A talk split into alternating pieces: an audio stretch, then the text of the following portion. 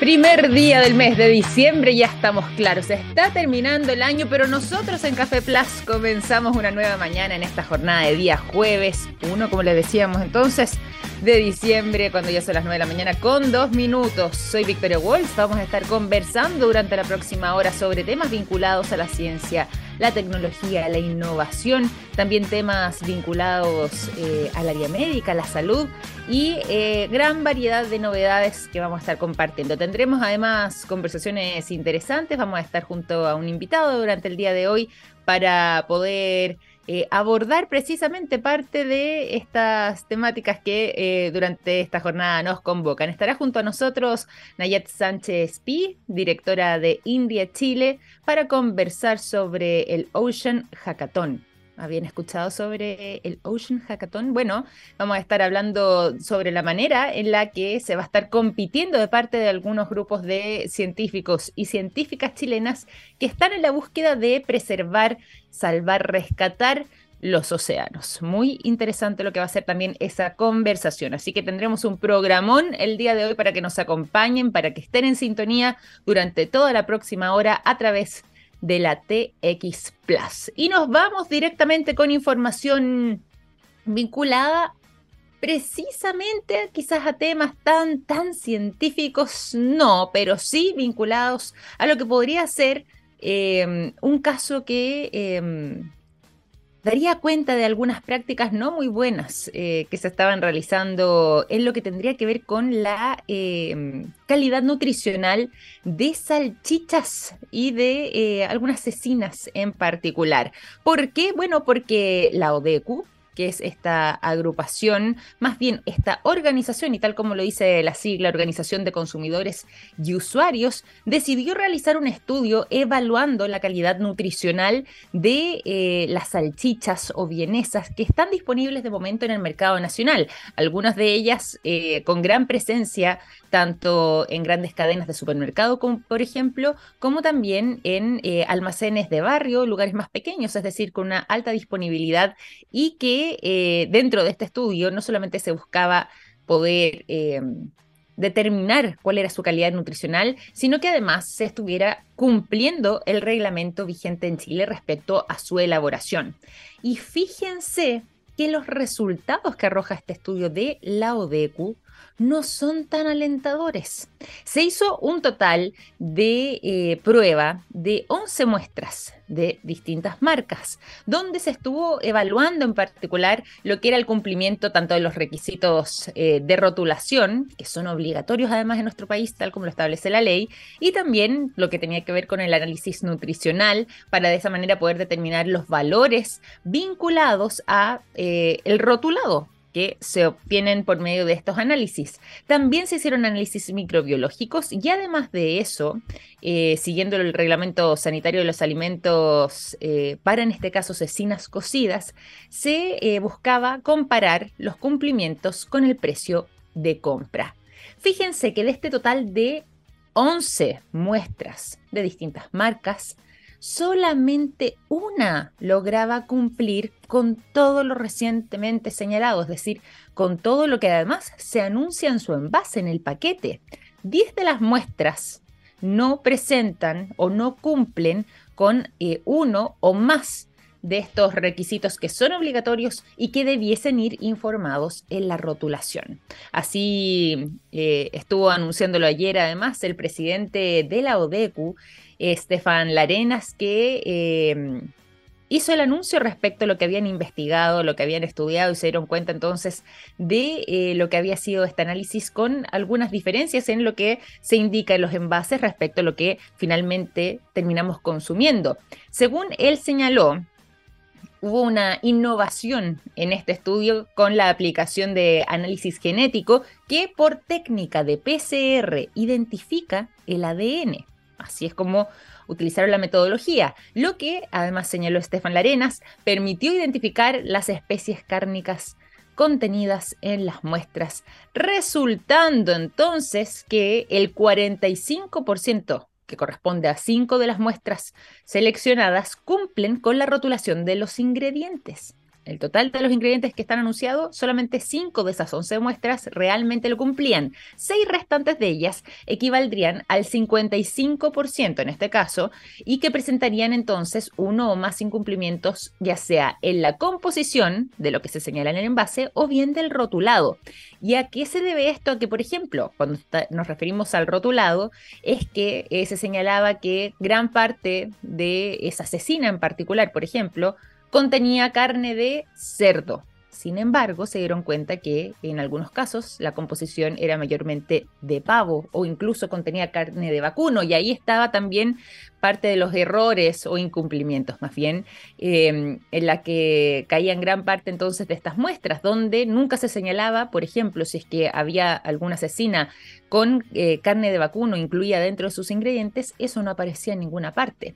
Y es por eso que gran parte de las deficiencias que detectaron corresponden más que nada al contenido de un ingrediente que no estuvo rotulado en el momento de eh, ser anunciado en el envase, o bien rotulados de algún ingrediente que no contenían derechamente, es decir, salía ahí que era, por ejemplo, un cierto tipo de carne y eso nunca estuvo presente, o, o incluso eh, la falta de cumplimiento ante la obligación de rotular los ingredientes en orden decreciente en proporción. Recordarán ustedes que en Chile, cuando uno lee los ingredientes en un envase de cualquier producto que vayamos a consumir, que vayamos eh, a comer, es decir, cualquier tipo de alimento, tienen que ir los ingredientes en orden decreciente a su proporción. Si el principal ingrediente, por ejemplo, de algún producto es el azúcar, luego la harina, en tercer lugar mantequilla, en cantidad y posteriormente, por ejemplo, un chorro de aceite, tiene que ir precisamente en ese orden, es decir, lo que está más presente dentro del contenido es lo primero que va y así sucesivamente hacia el último ingrediente que es el que está incluido en menor proporción. Todo eso no se habría cumplido según este análisis. Vamos a ver cómo sigue toda esta polémica, ya que solamente una marca de las 11 analizadas en esta muestra que realizó eh, la asociación, perdón, la organización, ahí sí, de eh, consumidores y usuarios de Chile, la ODECU, eh, precisó entonces este resultado, lo que daría cuenta de que em, hay algo que vamos a tener que hacer, quizás volver a reformular todo esto, vamos a ver si es que se aplicarán o no sanciones y vamos a ver también eh, qué responden eh, algunas de las marcas involucradas en este estudio. Pero más allá de eso, más allá de ese tema en particular, sí está dando vueltas entonces esta noticia que se dio a conocer ayer, donde después de evaluar la calidad nutricional de las salchichas que están... Eh, más fuertemente presentes en el mercado nacional, se detectó en algunas de estas marcas que no necesariamente todas las especies de carnes estaban señaladas en su rotulado, algo que habrá que corregir a la brevedad con esta información, esta noticia. Vamos a arrancar este capítulo de Café Plus. Ya son las 9 de la mañana con 11 minutos. Como les decía, tenemos un tremendo programa por delante. Nos vamos a ir de lleno, eso sí, antes a la música. Seguiremos con más conversación y por lo mismo los quiero dejar con el sonido de Wizard. La canción The World Has Turned and Left Me Here es lo que suena durante esta jornada de día jueves 1 de diciembre en Café Plus.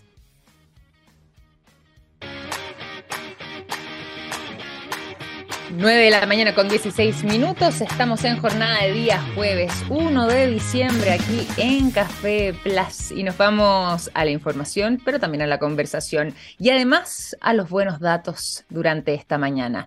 Los productos de yodo de SQM están en tomografías con medios de contraste que sirven para diagnosticar el cáncer. Gracias a eso, millones de personas inician tratamientos oportunos.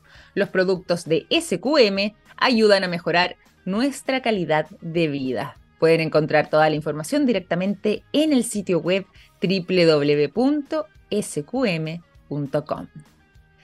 Saludamos además también durante esta mañana a quien nos va a estar acompañando la conversación, quienes se sumaban desde tempranito, bien sabrán que estaremos conversando sobre la hackathon, perdón, ahí sí, se me traba un poco la, la lengua, sobre la hackathon que comienza precisamente durante el día de mañana 2 de diciembre se extiende hasta el día 4 por segunda vez en nuestro país, donde además tanto científicas como científicos nacionales y eh, van a estar buscando salvar los océanos en esta hackathon mundial entonces que ya está por comenzar. Para conversar sobre este tema nos acompaña la directora de INRIA Chile, está junto a nosotros Nayat Sánchez Pi. ¿Cómo estás Nayat? Bienvenida a Café Plus, muy buenos días. Hola Victoria, un placer estar aquí, más ahora a puertas de comenzar la Ocean Hackathon, eh, que es una iniciativa que nos llena, que nos llena de orgullo ¿ah? por segunda vez. Totalmente. Conversemos sobre la Ocean Hackathon per se, porque esta es la segunda vez entonces presente en Chile. Para quienes no la conozcan, ¿cómo podemos definirlo? ¿En qué consiste esta iniciativa? Y eh, cómo es que además también eh, involucra al resto del mundo. Sí, feliz. Mira, eh, la Ocean Hackathon es realmente una iniciativa internacional que hemos traído de Francia y en esta ocasión participan 13 ciudades del mundo. ¿ah? Mm. Entonces, por segunda vez eh, se reúnen, digamos, varias ciudades del mundo a resolver durante los mismos días problemas relacionados con eh, comprender el océano y asociarlo, mm. digamos, con el medio ambiente y la biodiversidad. Y ese es justamente este año, que es la segunda vez que, lo traemos a Chile y, y bueno, a Sudamérica eh, que intentamos colocar pues una temática global, ¿ya? Como es entender la biodiversidad oceánica y también las funciones del ecosistema. Y para eso hemos convocado entonces al ecosistema chileno de investigación y de innovación a que propusiese soluciones. Se trata en el fondo de una, decimos un maratón porque son 48 horas donde están todos estos equipos eh, construyendo esta y desarrollando estas soluciones que se han propuesto sobre esta temática global. Entonces esto ocurre este fin de semana, comienza mañana. Mañana comienza y además tú algo nos dejabas entrever sobre el desafío también que va a estar involucrado en esta Ocean Hackathon que comienza el día de mañana eh, en nuestro país. Entender la biodiversidad oceánica y las funciones de los ecosistemas. En eso se van a estar centrando. Cuéntame de qué manera se desarrolla, porque decíamos también al inicio que iban a haber eh, algunas científicas y científicos chilenos participando en lo que podría ser esta competencia, podríamos llamar, eh, van a estar compitiendo ahí justamente en búsqueda de estas soluciones. ¿De qué manera es que eh, se va organizando justamente eh, la manera en la que estos científicos y científicas van haciendo sus exposiciones y de qué forma también hacia ya el día 4 de diciembre vamos obteniendo resultados? Justamente, o sea, exactamente las cuatro soluciones que, que, van a competir sobre este tema global de entender la biodiversidad han propuesto unas soluciones específicas alrededor de esto, entendiendo que, bueno, la entender la biodiversidad marina es un, es un problema bastante complejo, ¿no? Pero si pensamos efectivamente cómo en Chile, o sea, con todo el territorio este terrestre tenemos también cubierto de agua y lo que representa eh, con relación a comprender también el el ecosistema también que existe en el Océano Pacífico. O sea, es algo, eh, digamos, súper importante para entender cómo los entornos terrestres se, se, combinan con los entornos también de agua dulce, etcétera, ¿no? Y esto, lo, el último, el ultimate goal, como digo yo, que, que, tiene, pues es entender cómo el cambio climático afecta el océano, cómo el océano también ayuda a mitigar el cambio climático. Y las soluciones que se han propuesto eh, también este año sobre este tema general, eh, vienen de varias regiones del país y esto también nos encanta. Eh, y están todos alrededor de, entender problemáticas que también son un poco más asociadas a las particularidades de Chile. Y lo que va a suceder es que estas cuatro soluciones, cuatro equipos, que son eh, aproximadamente de ocho, no sé, siete, ocho personas que se agrupan. Ah, son grupos grandes. Por cada, sí, sí, por cada solución van a competir y la ganadora de Chile, pues efectivamente va a competir en la final eh, que va a ser en Brest. Entonces, la idea es efectivamente que consigamos tener una buena solución para que eh, en esta competencia que ya después va a ser internacional, la representación de Chile, pues ojalá pues sea la ganadora a nivel mundial. Entonces, sobre las soluciones, sí, estamos muy, muy animados con esto. Eh, las soluciones te decía que son, son diversas, eh, pero también eh, son también regionales. Tenemos desde Coquimbo, Biobío, Magallanes, también de la región metropolitana, y buscan desde crear plataformas, por ejemplo, para uniformizar los datos y entender la desoxigenación de la zona costera chilena, hasta, por ejemplo, pues no sé, entender las formas más específicas de la diversidad oceánica, de la profundidad, por ejemplo, de la fosa de Atacama, eh, que es otra, o otra que tiene que ver con, por ejemplo, con cómo hacer predicciones de futuro para eh, entender las variables ecológicas sobre el mapa de la, de la Patagonia. Mm. Y luego hay otra todavía más específica que tiene que ver con cómo a partir de imágenes satelitales entendemos los bosques de algas. Y esto, digamos, es algo bastante, bastante importante también porque eh, efectivamente eh, define un poco los sistemas productivos y dinámicos un poco también de la Tierra y esto está también relacionado con el cambio climático. Así que estamos súper, súper felices con esto. Oye, y si miramos un poco más allá de eh, lo que han tenido que ver con estos grupos chilenos, nos vamos también a lo quizás lo que pasó el año pasado o bien en eh, instancias anteriores, quizás cuando todavía Chile no estaba presente dentro de esta mm, eh, hackathon, Ocean Hackathon internacional, pero sí desde que ya existe esto como instancia. ¿Cuáles han sido las temáticas que se repiten? ¿Dónde están los mayores desafíos cuando estamos hablando de cuidado y preservación de los océanos?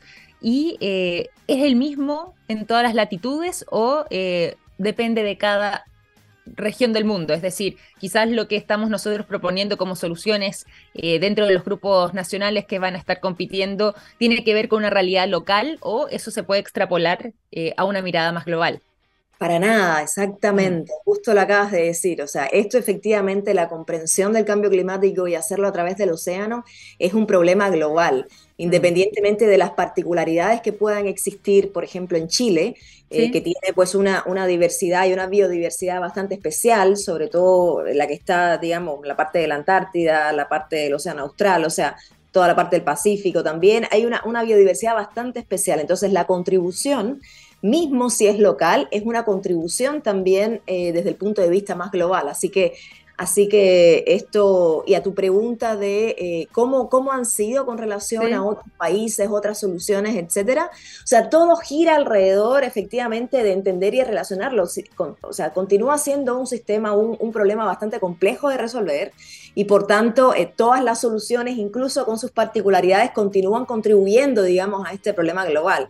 O sea, las soluciones ganadoras terminan teniendo una especie de seed fund para que se organicen, sea a través de la creación, por ejemplo, de una startup que continúe el desarrollo de estas, eh, de estas soluciones.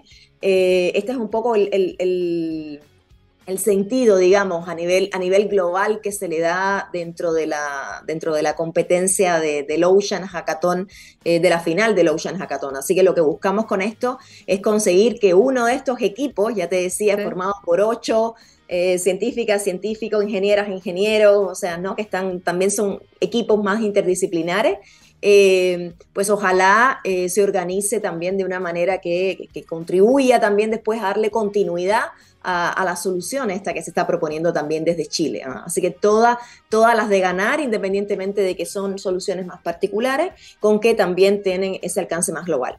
Totalmente, totalmente. Oye, y preguntarte además también para quienes estén entusiasmados en seguir lo que va a ser el desarrollo de esta Ocean Hackathon, eh, considerando además que mañana mismo, y recordar también a quienes nos escuchan, arranca de lleno eh, acá en nuestro país, eh, preguntarte sobre los canales de comunicación, preguntarte sobre dónde se puede encontrar información, se va a poder estar monitoreando lo que vaya ahí sucediendo hasta el día 4 de diciembre, de qué manera podemos ir adentrándonos más en este mundo y lo que va a ser el desarrollo de esta actividad.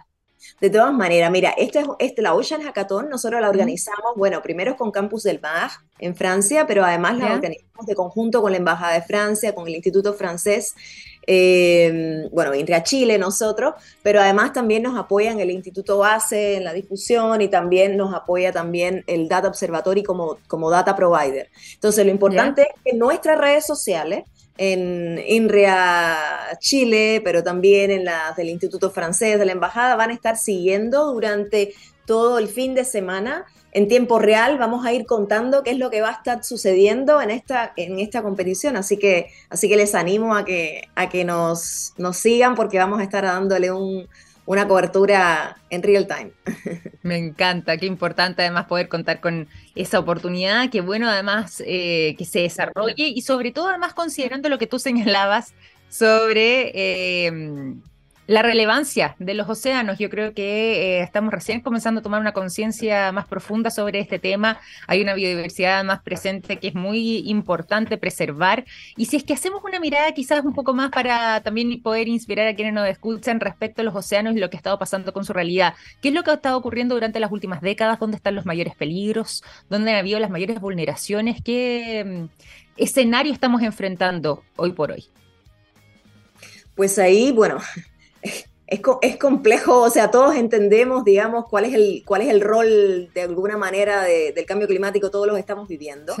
Eh, ahora, ahora, hay que entender también de que hay una, o sea, en el 2019, en, el último reporte del IPCC se habla de una correlación muy cercana dentro, del, dentro de lo que es el océano y su relación con el cambio climático. Por tanto, desde entonces, todos los países a nivel multilateral o sea, nos hemos puesto todos de manera, de manera global a, trabajar, digamos, en esta conexión entre en comprender la biodiversidad, comprenderla desde los océanos y encontrar respuestas en el fondo al calentamiento global. ¿ya? Entonces, hay una convergencia, digamos, ahí, y aquí entra, digamos, la ecuación las ciencias digitales que es un poco nuestro rol también y todas las herramientas y todas estas soluciones son efectivamente herramientas digitales que usan pues lo mejor que tenemos hoy de las tecnologías, no sé, la inteligencia artificial, el machine learning, modelamiento, eh, para entender qué cosas efectivamente lo que está pasando a partir de los datos que estamos colectando desde el océano y todas estas muestras que hace unos años era,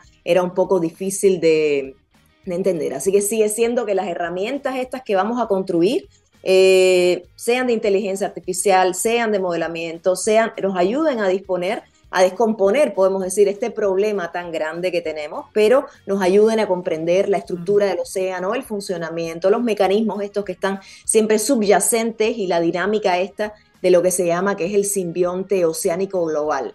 Entonces, este es un poco el, objetivo y, y bueno, ahí, estamos. Tenemos muchos proyectos en ese sentido y el Ocean Hackathon se, se, se inserta, digamos, en, eh, en esto también. Tiene que ver un poco con el compromiso que tenemos también desde los que hacemos tecnología para eh, también algo, digamos, tan relevante como es combatir el cambio climático. Totalmente. Bueno, y ahí algo tú también no, nos has venido mencionando a lo largo de la conversación, precisando quizás un poco más. Eh, y ahí aprovecho de preguntarte justamente por INRIA Chile, para que nos cuentes sobre este Instituto Francés de Investigación en Ciencias y Tecnologías Digitales y de qué manera también, como tú quizás señalabas un poco en, en tu respuesta anterior, pero de qué manera se han estado vinculando no solamente con eh, este tipo de temáticas o lo que puede ser la Ocean Hackathon en sí misma, sino que eh, pensando en el contexto que estamos atravesando, pensando en que estamos enfrentando esta realidad de calentamiento global y que eso nos puede traer grandes consecuencias a futuro. ¿Qué mirada manejan entonces desde India, Chile?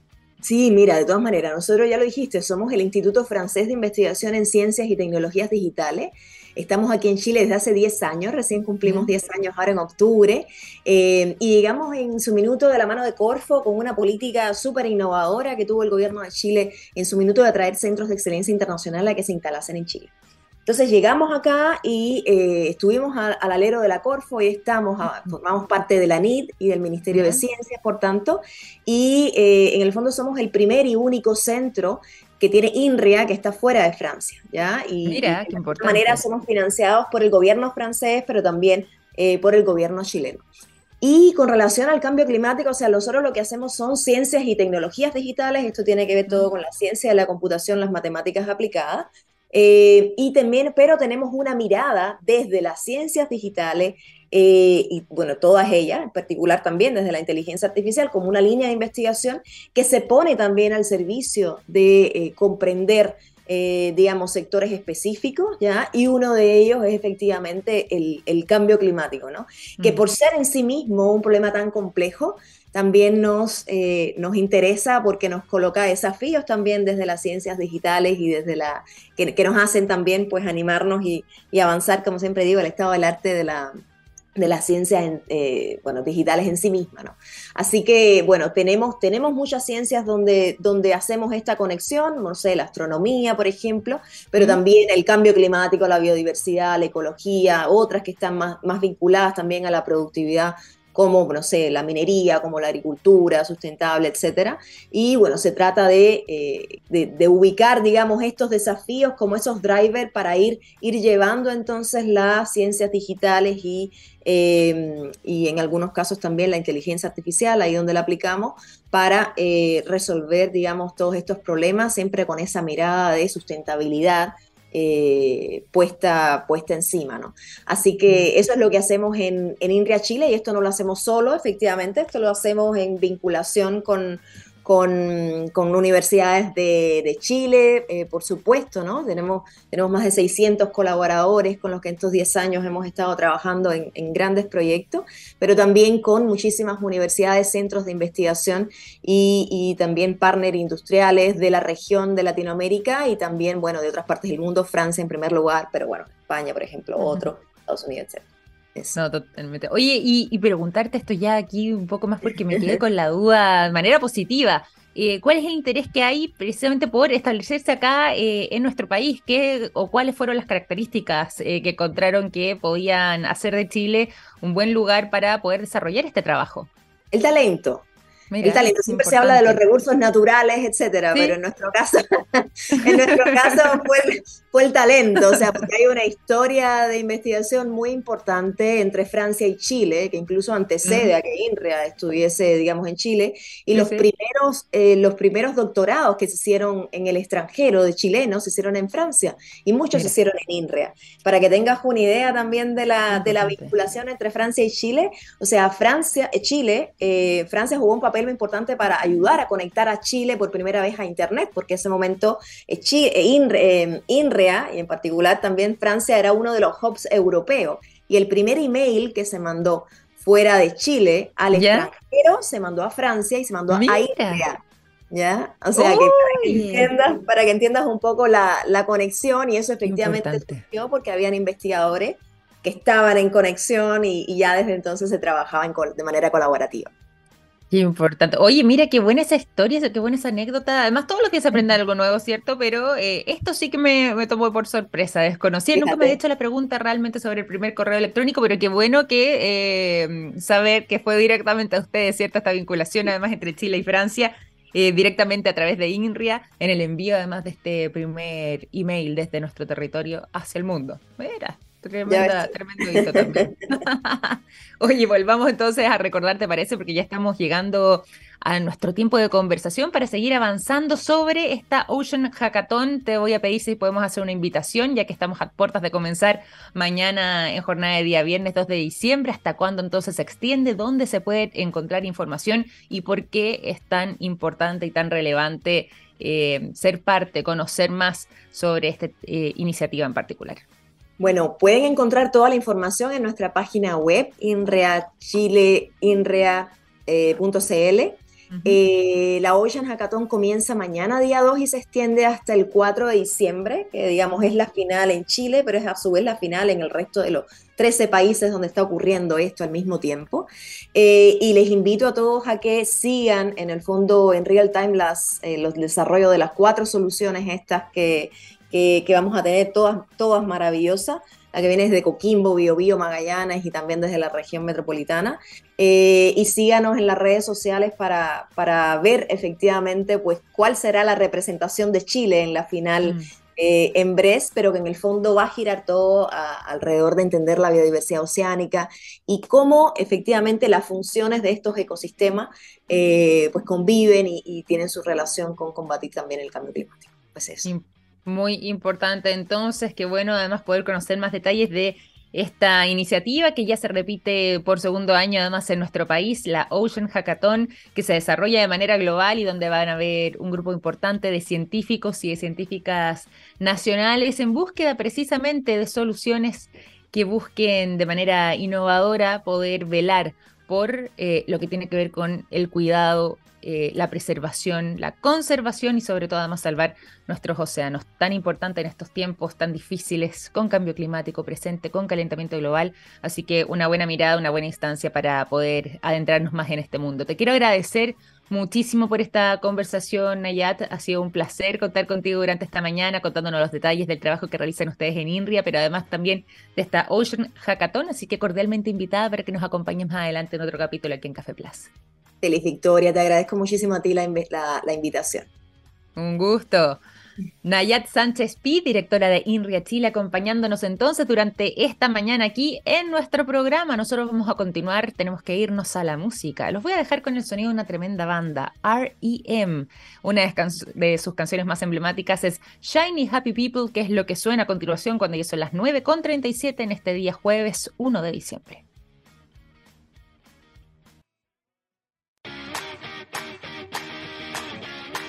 9 de la mañana con 41 minutos. Seguimos en Café Plus revisando informaciones, revisando mm, los mejores datos además. Y por lo mismo tengo que contarles lo siguiente.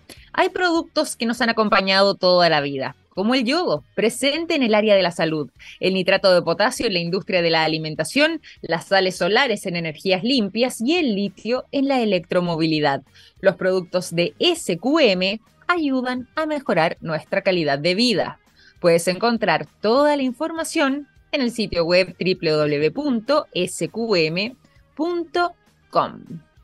Vamos a seguir con informaciones tal como les señalaba recién y vamos a conversar sobre uno de los temas em, más abordados posiblemente por eh, la medicina, al menos como foco de interés. Se ha intentado investigar eh, de manera exhaustiva y sigue causando gran misterio todo lo que tiene que ver con el desarrollo del Alzheimer, el riesgo que eh, habría involucrado, si es que hay o no eh, alguna carga genética que pudiese contribuir en todo esto, si tiene que ver con algún tipo de hábito, si tiene que ver incluso, como teorizan algunos, con causas vinculadas, por ejemplo, a otro tipo de temáticas. Hay quienes de algunos estudios que así lo indican, falta evidencia todavía, por supuesto, al respecto, que incluso podrían establecer que eh, existiendo algún tipo de infección, por ejemplo, eh, a nivel bucal, con lo que tiene que ver con las encías, podría incluso tener algún tipo de vinculación en volvernos más em, preponderantes a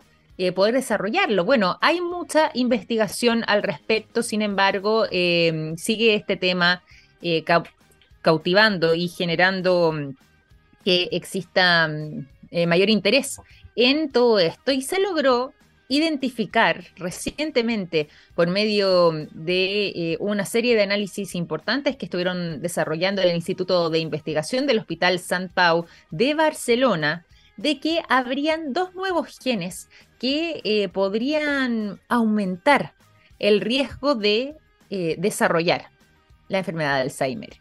Y estos resultados señalan que eh, se tratarían de variantes genéticas poco comunes, algo extrañas, eh, presentes en cinco genes en particular, el SORL1, ABCA7, TREM2, ATP8B4 y ABCA1 que podrían estar asociados entonces a un mayor riesgo del desarrollo de eh, la enfermedad del Alzheimer. Estuvieron participando mm, en el análisis de este estudio entonces desde este em, Instituto de Investigación del Hospital Sant Pau en Barcelona y que son parte de eh, un análisis de datos que eh, tiene carácter internacional. Es el más grande que se ha hecho hasta el momento sobre la genética en cuanto al riesgo del Alzheimer. Es decir, este factor eh, en particular como eh, un escenario riesgoso para poder desarrollarlo a futuro. Y es ahí donde se encontró, o más bien se identificó, estos dos nuevos genes que podrían ser eh, relevantes para aumentar, insisto, el riesgo. Estamos hablando todavía de probabilidades del desarrollo de esta enfermedad. De hecho, esta investigación fue recientemente publicada y la pueden encontrar ahí ahí en la revista Nature, particularmente a través de Nature Genetics, donde se van aportando con datos e información que logran comprender de mejor manera lo que tiene que ver con las bases biológicas de esta enfermedad. Ojo, insisto en eso, se han enfocado netamente en este aspecto en particular, sin necesariamente adentrarse en los otros, pero al menos en lo que tiene que ver con las bases biológicas y genéticas es que se llega a este resultado donde se postula que dos nuevos biomarcadores podrían ser eh, posibles dianas terapéuticas incluso para lo que tenga que ver con eh, poder evitar su desarrollo. Se hizo el análisis bien exhaustivo, como decíamos antes, uno de los más importantes a nivel global que se han hecho en esta materia, analizando datos de más de 32.000 genomas completos de pacientes. Imagínense la cantidad de información que es aquello. Algunos de esos eh, aportados directamente por este hospital, el Hospital de San Pau, lo que eh, justamente equivaldría al principal, al más grande, al mayor estudio de este tipo que se haya desarrollado hasta este momento. También los Países Bajos tuvieron una cooperación importante, es más, gran parte de la investigación la lideraron a través del Amsterdam University Medical Centers, eh, sumado también a la colaboración de algunas eh, instituciones francesas, como por ejemplo la Universidad de Rouen-Normandie, donde también eh, se sumó entonces este Instituto Español de Barcelona y el Hospital San Pau dentro de lo que tiene que ver con este trabajo en particular. Como les contaba recién, em, Dentro de los resultados que se encontraron fueron estas mutaciones dañinas, productos además de eh, otro gen que vendría siendo el ADAM10, que probablemente también pueda conducir a un mayor riesgo de contraer la enfermedad de Alzheimer eh, o más bien desarrollar.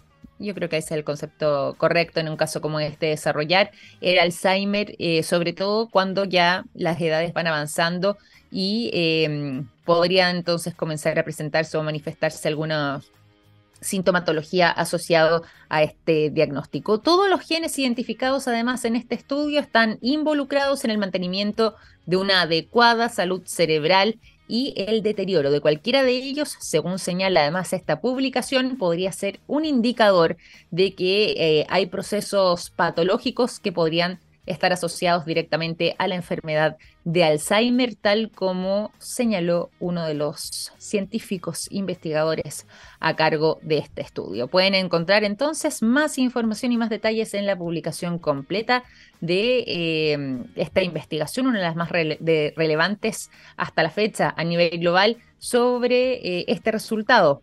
Dos nuevos genes que podrían aumentar el riesgo de desarrollar esta enfermedad. 9 con 47, seguimos en Café Plus y nos vamos a la música. Los quiero dejar con el sonido de Portishead. La canción Glory Box es lo que suena a continuación y a la vuelta seguimos con más informaciones.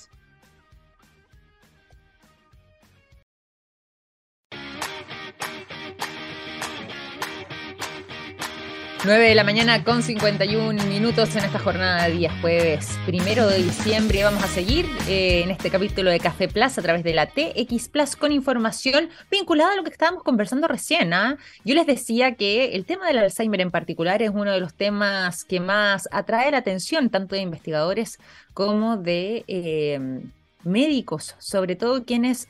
Eh, tratan con pacientes que han recibido este diagnóstico. Y si bien se acaba de realizar este estudio en profundidad, uno de los más relevantes a nivel global, sobre eh, lo que tendría que ver quizás con algún factor genético que pudiese estar involucrado y donde se logró identificar dos genes en particular que podrían tener em, una cierta responsabilidad en el aumento en el riesgo, ojo con eso, en el riesgo de desarrollar Alzheimer, también hay una nueva investigación y más bien un nuevo ensayo clínico que confirmaría eh, la eficacia de un fármaco experimental que podría ser eh, una buena solución en eh, la lucha contra el Alzheimer. Este es un estudio científico que llegó para ratificar que el lecanemab, que es este fármaco experimental, lograría al menos ralentizar lo que tiene que ver con este llamado declive cognitivo y algunas funciones, este deterioro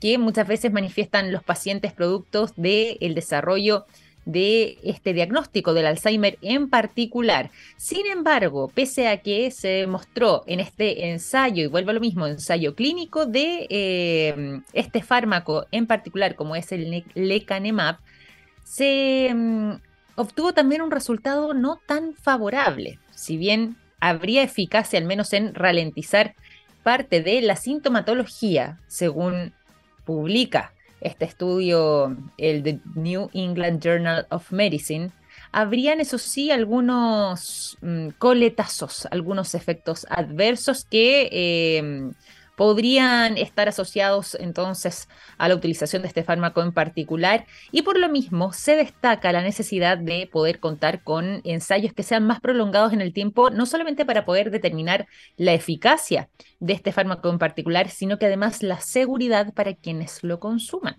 La seguridad del lecanemab en caso de ser requerido para eh, poder tratar o ralentizar los síntomas de un Alzheimer temprano o que pueda haber sido detectado en sus primeras fases, en sus primeros inicios. De todas maneras, eh, por lo menos si es que nos quedamos por el lado positivo de lo que ha sido este resultado, les cuento que eh, se hizo este estudio. Eh, pudiendo testearlo en cerca de 1.800 pacientes entre los 50 y los 90 años, todos ellos con eh, las etapas iniciales del desarrollo del Alzheimer y se logró reducir los marcadores de aminoloides en el Alzheimer temprano, lo que generaría entonces este resultado de poder eh, ralentizar y de alguna manera todo lo que tiene que ver con este declive moderado que se va mm, produciendo en las etapas iniciales, bueno, poder hacer que ese proceso fuera de manera eh, más lenta y eh, de esa forma permitía